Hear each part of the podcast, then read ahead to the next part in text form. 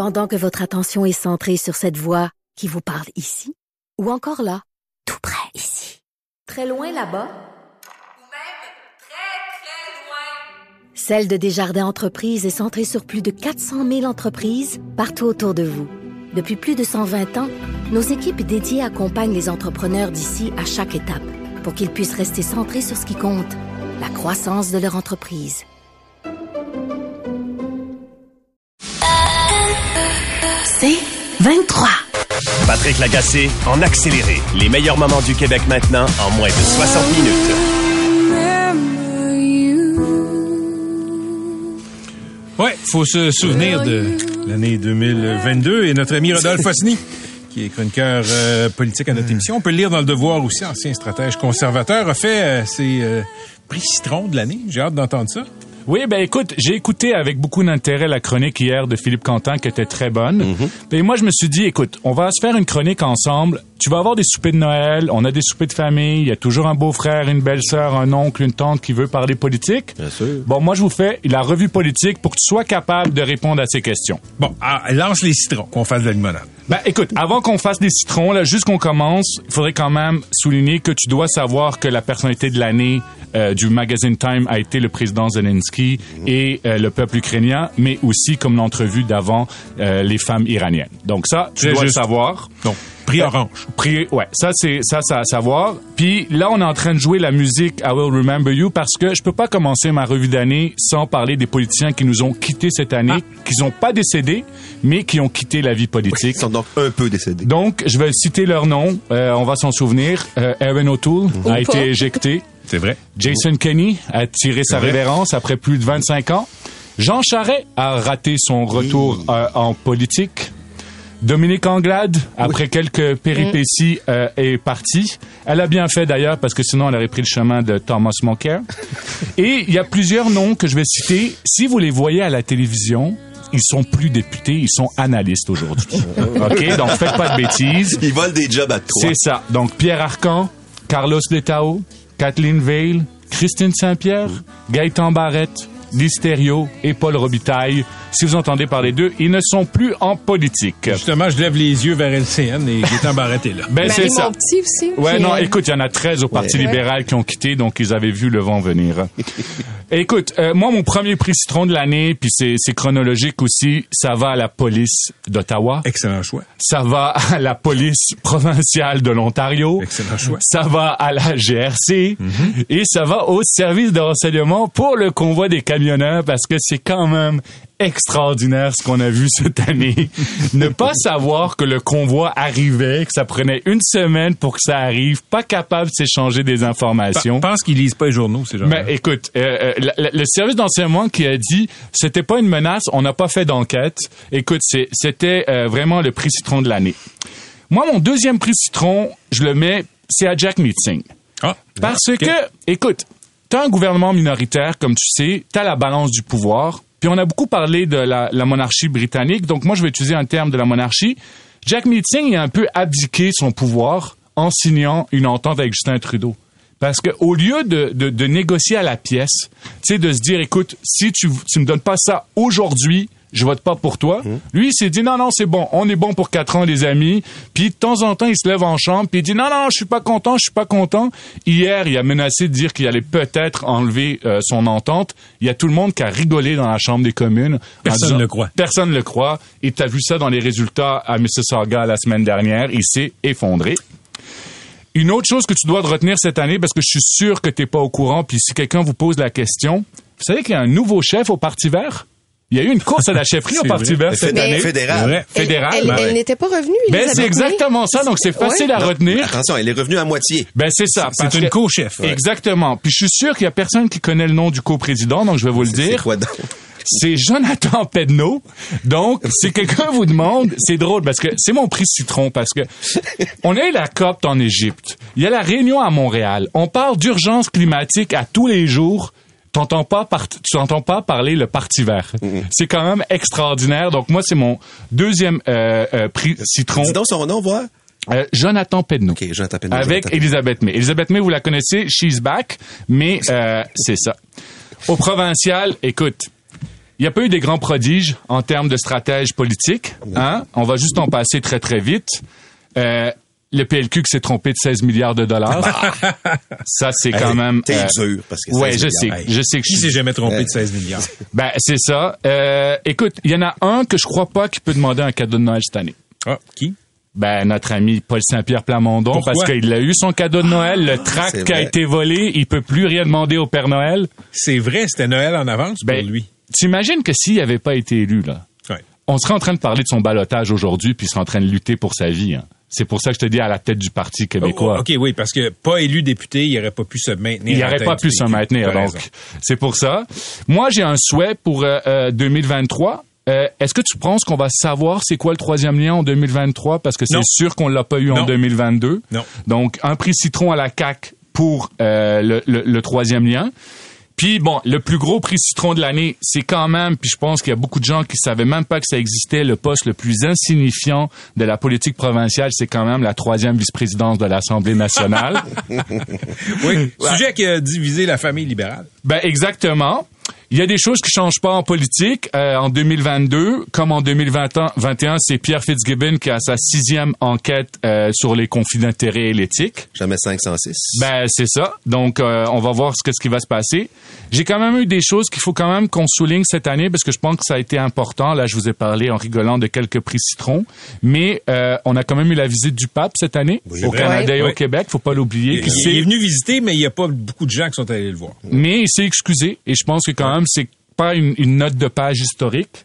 Et il y a aussi une bonne nouvelle dans la dernière élection que je pense qu'il faut aussi qu'on souligne, c'est qu'au Québec cette année, c'est la première fois qu'on a une ministre autochtone avec euh, Catherine Champagne-Jourdouin. C'est vrai. Donc je pense aussi que ça euh, c'est une bonne nouvelle. Je pense qu'il faut le souligner. Et surtout que les caquistes, ce qui est, hein, on n'aurait pas mis deux piastres là-dessus, hein? Ben non, c'est ça. Une Inou caquiste. Alors, euh, je voulais te parler aussi d'un truc. Puis écoute, on a beaucoup parlé de sport, puis on aime parler de sport à 98.5. Ça n'a pas été l'année des sportifs en politique, je pense, en 2022. Non, Georges Larac n'est pas revenu au Parti vert. Je voudrais juste le souligner si quelqu'un vous pose la À mon question. grand désespoir. Enrico Ciccone n'a pas été un grand gestionnaire de caucus. un petit clin d'œil à Marie-Claude Nichols. Euh, euh, Carrie Price, euh, on- on- euh, euh, il aurait pu faire euh, sa photo sans euh, faire tout le reste qui allait avec. Et puis écoute, le, le prix Citron, puis ça, faut pas l'oublier, ça va quand même à Hockey Canada aussi. Oui, Ben pour oui. toutes ces enquêtes, euh, euh, disons, ces non-enquêtes sur le comportement là, et les, les fonds secrets pour euh, dédommager les victimes d'actes sexuels de joueurs de hockey. Alors, écoute, je sais qu'en 2022, on va euh, plus euh, prêter serment à la reine et que la reine nous a quittés cette année. Mais moi, euh, comme euh, mon petit édito, j'espère que en 2023, on va s'attaquer à nos écoles, à notre santé, à l'environnement, à soutenir nos aînés. J'espère que l'inflation, ce sera un problème du passé, autant que la pandémie. Puis j'espère que nos députés vont prêter serment au peuple québécois, au peuple canadien pour s'assurer qu'ils fassent leur travail, puis qu'ils arrêtent leur petite euh, guéguerre, puis qu'on s'assure qu'on règle nos problèmes, parce qu'on a des problèmes, on en a eu en 2022, puis on va en avoir en 2023. God save the king. Très bien dit, très bien dit. Et euh, je te souhaite un joyeux Noël. Merci. Une bonne année, Rodolphe Osni. Merci.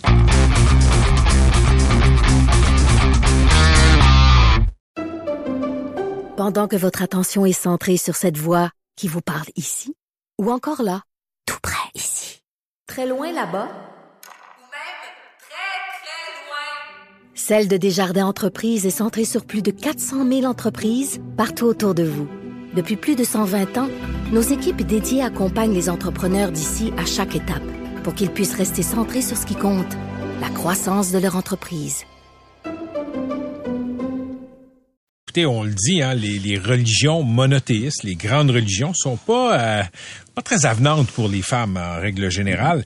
Et là, euh, Maud, as interviewé un professeur en théologie de l'Université Laval, Sébastien Dohan, qui lui dit, ah, écoutez, euh, Jésus, c'était peut-être un féministe. C'est super intéressant. C'est pas la première fois que des euh, théologiens euh, s'intéressent à, ça. En fait, lui, c'est un prof de théologie, donc de, professeur d'études bibliques à l'Université de Laval.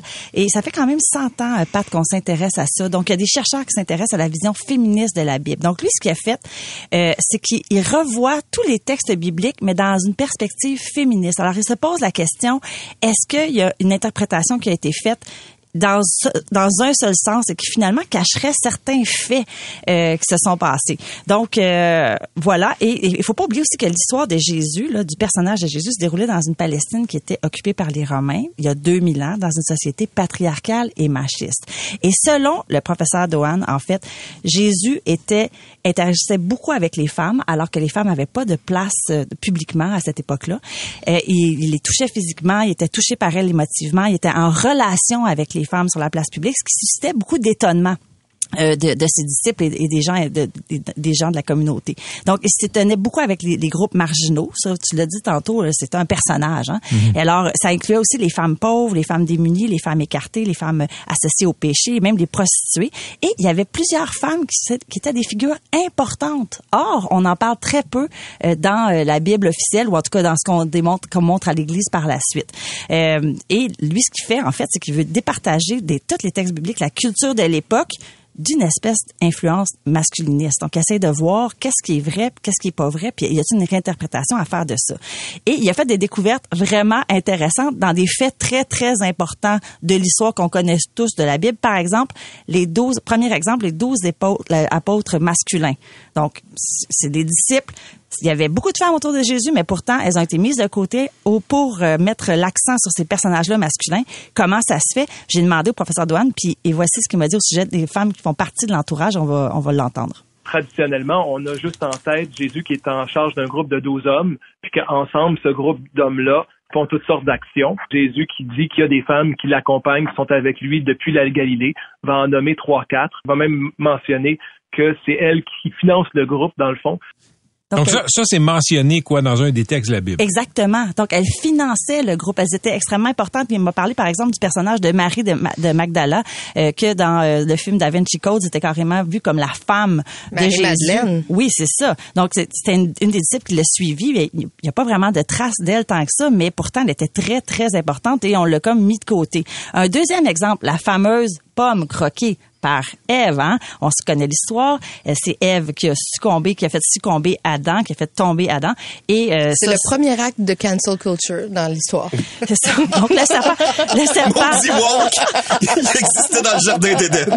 Et donc, et donc, non, mais ils n'ont pas eu accès au jardin d'Éden parce que la femme a- a croqué la pomme, ça arrivait par elle, c'était la femme charnelle, c'était la vilaine et c'était sa faute. Et voici ce que le professeur Douane a, dit, a, a à dire à ce sujet-là. On a associé cette punition-là à la sexualité, puis à la femme comme étant associée à une sexualité vue négativement au péché et tout ça, alors que dans le texte, euh, c'est loin d'être clair comme ça. Au contraire, il y a une responsabilité pour l'homme et la femme là-dedans, et euh, c'est pas parce que ben, ce personnage-là a transgressé une règle qu'il cautionne un regard misogyne ou patriarcal pour les siècles des siècles. Écoute, pour les siècles des siècles, incroyable. Donc, encore aujourd'hui, l'Église fait pas de place aux femmes et il y a aucune valeur, une culture d'équité. Et pourtant, si on relit euh, la Bible de la façon que le professeur Dohan euh, le fait, Jésus était très inclusif. Et toute l'histoire est comme ça. Même la mort de Jésus, il m'a dit que tous les disciples fuient, mais que toutes les, il y a plein de femmes qui restent au pied de la croix et que ce sont elles qui sont témoins, en fait, qui vont au tombeau, sont témoins de la résurrection. Donc, sans femmes, pas d'histoire de résurrection. Ce sont les personnages clés de cette étape-là. Oui, parce que les hommes doutaient, et ce sont les femmes qui sont allées dire aux hommes, qui étaient les témoins, qu'il était ressuscité. Fait que les femmes avaient le point central. Deuxième chose qu'il faut dire, parce que là, j'aime ça la théologie, c'est que, euh, évidemment, ces textes-là qui étaient pris de la langue orale et qui ont été traduits, euh, principalement les quatre évangélistes, étaient des hommes. Donc, nécessairement, ils ont mis l'histoire où les hommes avaient le, le beau rôle. Oui, c'est ça, mais, mais c'est que ça perdure encore. C'était ça aussi ma question. Moi, je me demandais, la, la- l'Église telle qu'on la connaît en ce moment, patriarcale, conservatrice, traditionnelle, avec un certain regard misogyne, est-ce qu'elle a encore un avenir? Est-ce que, c'est- Ben. en, en plus, on manque de prêtres. Et je veux Ouais. dire, les églises sont Ici. vides, on manque de prêtres. Ici. Oui, mais. mais- Mais écoute, quand, quand tu regardes en Afrique, euh, l'Église est en expansion. Même chose dans les pays d'Amérique latine. Ici, en Occident, oui, tu as raison. Puis on a besoin de prêtres. Euh, Il y a des paroisses qui en ont pas. mais il y a des territoires où l'Église euh, ça va quand même bien. Ben, en fait, il me, il me disait aussi qu'il y a plusieurs étudiants qui rentrent dans les cours, mettons, au, doc- au doctorat ou même pour devenir prêtres qui sont euh, des gens issus de l'immigration. Donc, de plus en plus... Ah, ben oui. euh, Ça, ça se voit souvent ici. Ils des appellent ça l'évangélisation inversée. C'est Ouais. que les gens d'Afrique viennent Ouais. évangéliser ici. C'est ça. Mais, Mais- il faut il faut voir là, quelle place qu'il va avoir pour les femmes. Moi, ça, c'est c'est le point Dans- le plus le plus intéressant que je trouvais en fait, parce que quand il me dit tout ça, lui, il me dit comment on peut lire l'Évangile et être contre l'égalité. Comment ça se fait qu'il n'y a pas plus de place? Lui, c'est la question qui se pose. Comment ça se fait que la nouvelle génération change pas les choses? Et là, je lui ai demandé, mais donc, est-ce qu'il va y avoir de la place pour les femmes euh, un, un jour? Et là, il m'a dit, les femmes sont beaucoup dans des rôles, ils font tout, ils s'occupent de toutes les, les activités qui entourent l'Église. Donc, la catéchèse, la liturgie, des organismes liés à des diocèses, mais pas dans la gouvernance. Ils ne peuvent pas devenir diacres, ils ne peuvent pas devenir prêtres. Et euh, donc, ils sont derrière la personne qui, qui officie, qui préside les, les célébrations à 11 heures, mais les petites abeilles autour qui rendent tout ça possible, qui font tout ça, ce sont des femmes. Ouais. Alors, je lui disais, c'est comme la sphère domestique au Québec il y a en 1950, c'est ça, je lui dis, Mais- parti à Mais Maude, effectivement. C'est quoi le problème? C'est que qu'est-ce que, que dit le dogme de la religion? Les derniers seront les premiers. Ouais. Mais c'est- sans blague. Donc, si tu es dernier et tu veux devenir premier, c'est que tu comprends pas ton propre dogme. Mm-hmm. Mais C'est un tu- problème. Maud, tu, tu, tu milites pourquoi? Tu milites pour qu'il y ait plus de femmes dans cette institution-là qui est pas très pro-femme. Ben c'est ça. Non, ben. En fait, moi ma, ma, ma question c'est c'est quoi l'avenir de l'Église puis de la religion telle qu'elle est qu'elle est vue en ce moment? C'est ça, c'est une question. En fait, c'est une réflexion que j'ai. Ça fait 2000 ans que ça existe, un gros bateau à faire virer de bord. Est-ce que ça va revirer de bord? Jean-Paul II, lui, avait dit les femmes, la question est close, on n'en parle plus à jamais. À jamais, c'est ça qu'il a dit. C'est le professeur Douane qui me, qui me répétait ça. Et le pape François, lui, est très, très euh, anti-féministe. Il veut rien savoir de ça non plus. Il veut pas l'ouvrir. Il a été reconnu pour sa non-ouverture. Puis il a même déclaré euh, que la femme, euh, la femme au singulier, est l'autre de l'homme. Elle est là pour aider et soutenir l'homme. It. Et ça, c'est tout récent. Là. Mais la, la, la question que je pose, c'est ça servirait à quoi qu'il y ait plus de femmes dans une institution qui, par essence, est pas féministe? Ben, dans- il y a plein de religions, Patrick, aussi il y en a? Tu sais, C'est un boys club. Fait que la- en fait, c'est que ça, les femmes sont là, elles sont engagées, elles veulent, elles ont des connaissances, elles sont prêtes à le faire, mais on leur laisse pas de la place. Pas ça, pas ça mon point. Mon point, c'est, par essence, cette institution-là, c'est une institution qui est pas pro-femme. On le voit. Puis qu'importe ce que Jésus a dit ou pas, ou fait ou pas, je veux dire, même si, même si c'était des femmes prêtres, ça changerait quoi? Ben- tu penses-tu que soudainement l'Église deviendrait, disons, pro-pilule, pro-libre-choix dans l'avortement? Ben, ça serait peut-être un premier pas, en tout cas. Pourquoi pas? Chez les Un- protestants, les anglicans, il y en Un a. premier pas d'une marche qui va durer mille ans. Ben, les femmes en ce moment sont très découragées. Je lui ai demandé s'il y a de l'espoir, Ouais. puis il m'a dit non. euh, en- effectivement, les, les femmes qui sont très découragées. Mais ça fait depuis 1980 que les évêques au Québec quand même parlent de cette question-là. Au Québec, on est très actifs sur cette question-là de faire plus de place aux femmes. Moi, je me dis, si t'évolues pas, tu meurs. Fait que s'il évolue pas, ça va mourir. Eh ben, ça l'Église, au Québec est en train de mourir. Ben oui, oui. oui, tout à fait, T'sais. tout à fait. Et pas juste à cause des scandales de prêtres qui ont abusé des enfants. Effectivement. Merci, Maude. Plaisir. En Iran, ça fait maintenant trois mois que les manifestations se répètent tous les soirs depuis le 16 septembre, jour de la mort de Masha Amini, quelques jours après son arrestation, parce qu'elle ne portait pas le voile islamique. On pourrait penser qu'en 2023, ben, ce sera une année de euh, changement en Iran, mais disons que le régime semble pas avoir l'intention de plier avec les nombreuses arrestations et même des exécutions publiques de certains euh, manifestants. Delphine Minoui est correspondante du journal Le Figaro à Istanbul. Elle a été correspondante à Téhéran en Iran de 1997 à 2009 et elle est aussi l'auteur du livre Je vous écris de Téhéran aux éditions Point. Madame Minoui, bonjour. Bonjour. Écoutez, euh, euh, si vous étiez là-bas euh, à, à Téhéran, euh, qu'est-ce qui vous intéresserait particulièrement là, dans les révoltes qui durent depuis trois mois?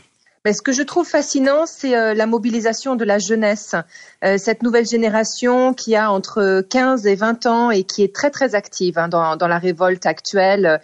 Euh, les lycées, les universités sont vraiment devenus un des épicentres de la contestation avec euh, euh, des filles qui retirent leur voile, qui se coupent les cheveux, qui qui arrachent le portrait du guide suprême, l'ayatollah Khamenei, qui se trouve au-dessus de tous les tableaux noirs dans les classes et, et qui remplace ce portrait par le slogan de la révolution Zan Zendegi Azadi, femme, vie, liberté.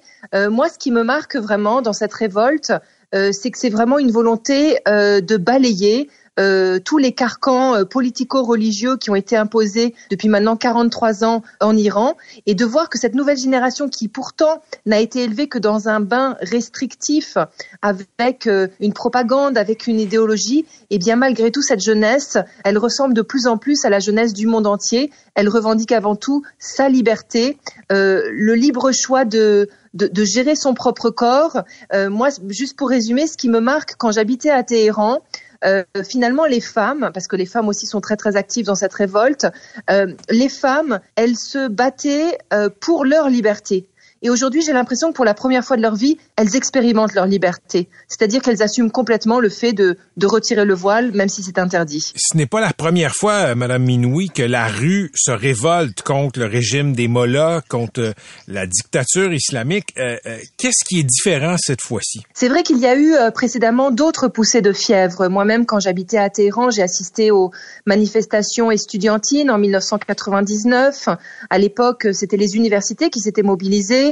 Ensuite, il y a eu le mouvement vert de 2009, euh, toute cette contestation contre euh, l'élection euh, frauduleuse d'un président ultra-conservateur.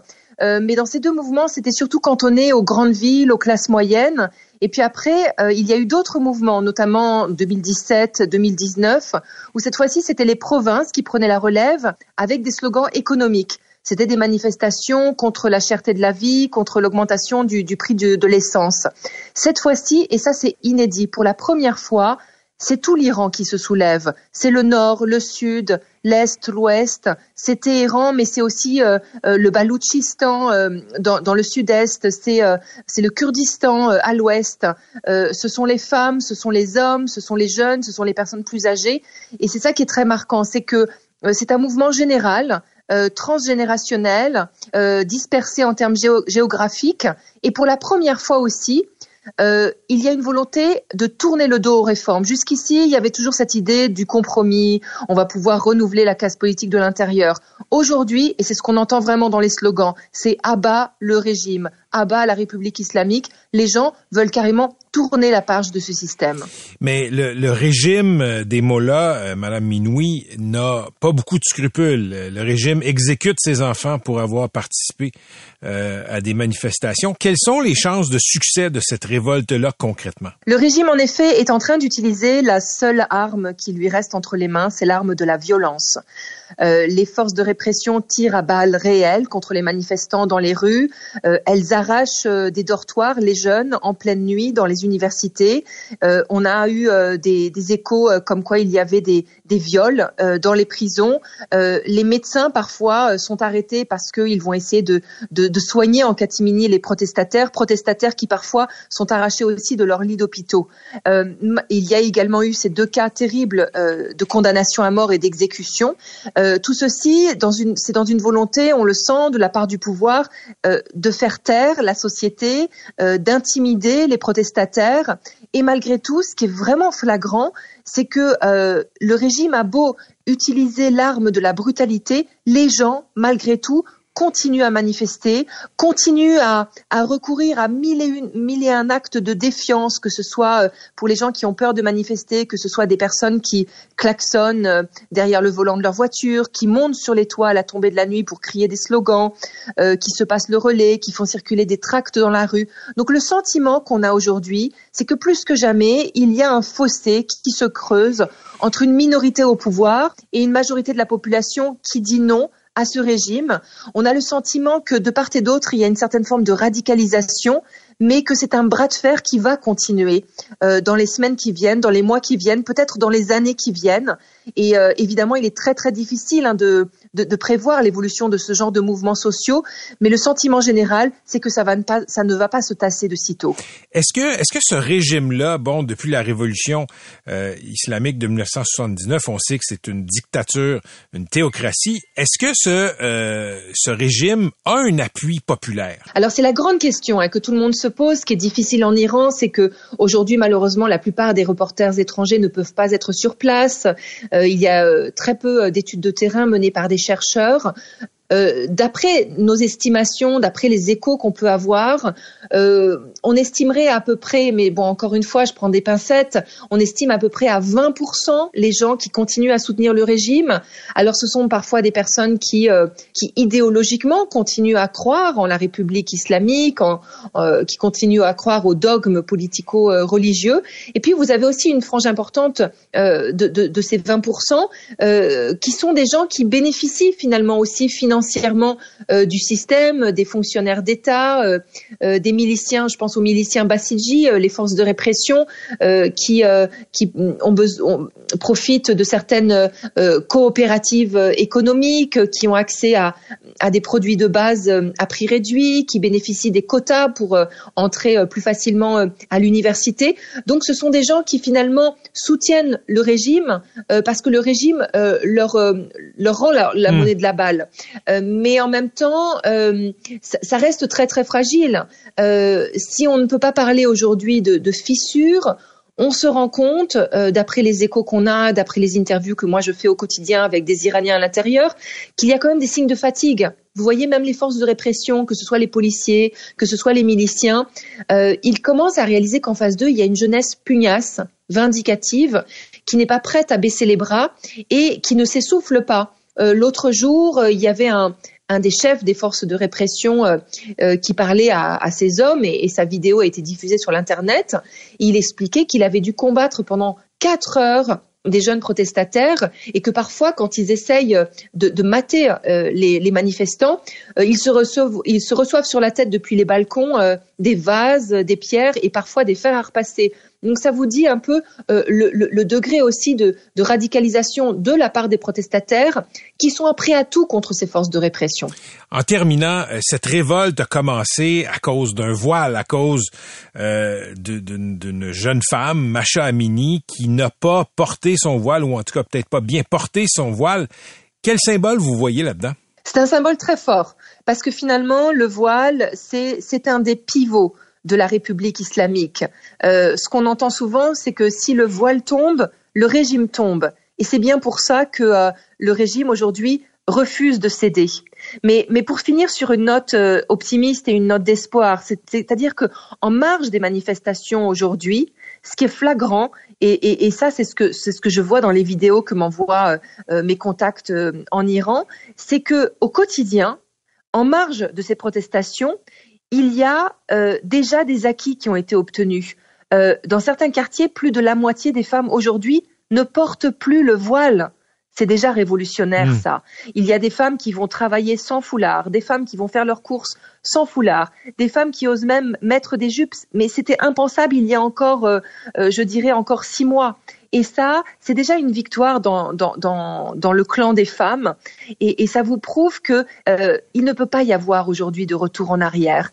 Il y a, euh, il y a un point de non-retour. Euh, il y a des acquis qui ont été obtenus il sera difficile, très très difficile pour le régime euh, de mater la population et, et, et d'imposer un verrouillage complet sur la société. C'est vraiment fascinant ce qui se passe là-bas en Iran. Merci, Madame Minoui, d'avoir été avec nous. Merci. Delphine Minoui est correspondante du journal Figaro à Istanbul, en Turquie. Elle a fait des reportages de euh, l'Iran. Elle a été basée à Téhéran de 1997 à 2009, aussi auteur du livre Je vous écris de Téhéran. Pendant que votre attention est centrée sur cette voix qui vous parle ici, ou encore là, tout près ici, très loin là-bas, Celle de Desjardins Entreprises est centrée sur plus de 400 000 entreprises partout autour de vous.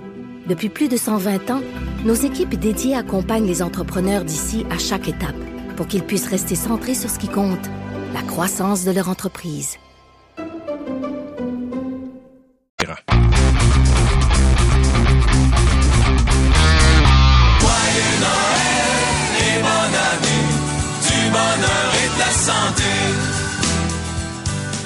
Bon, en petite discussion légère ou pas, on sait que ça peut déraper. On va inclure aussi notre ami Rodolphe Osny, là, qui va venir nous faire une chronique dans le prochain bloc. Euh, joyeuse fête ou joyeux Noël? Ben moi j'aime les deux. J'ai pas ben, vraiment de préférence, mais je trouve qu'au Québec, joyeux Noël, ça nous est propre. C'est, c'est, il y a quelque chose de, je sais pas, de, de plus ancré. Là. Il y a deux choses. Joyeux Noël, c'est Noël. Joyeuse fête, ce sont les fêtes. Sans blague. Donc, quand je dis joyeuse fête, c'est Noël. C'est le jour de l'an, la Saint-Sylvestre et les rois. Parce qu'on oublie les rois. C'est toute la période des fêtes, jusqu'au 6 janvier. c'est ça. La bine dans le gâteau là, qui nous pète un plombage, c'est une belle tradition. Je pose la question parce que euh, il y a un sondage léger là, qui a été euh, relayé par les médias. Là. Euh, il semble-t-il que les, les Canadiens préfèrent dire joyeux Noël. Et, et on sait, il y a eu quelques controverses.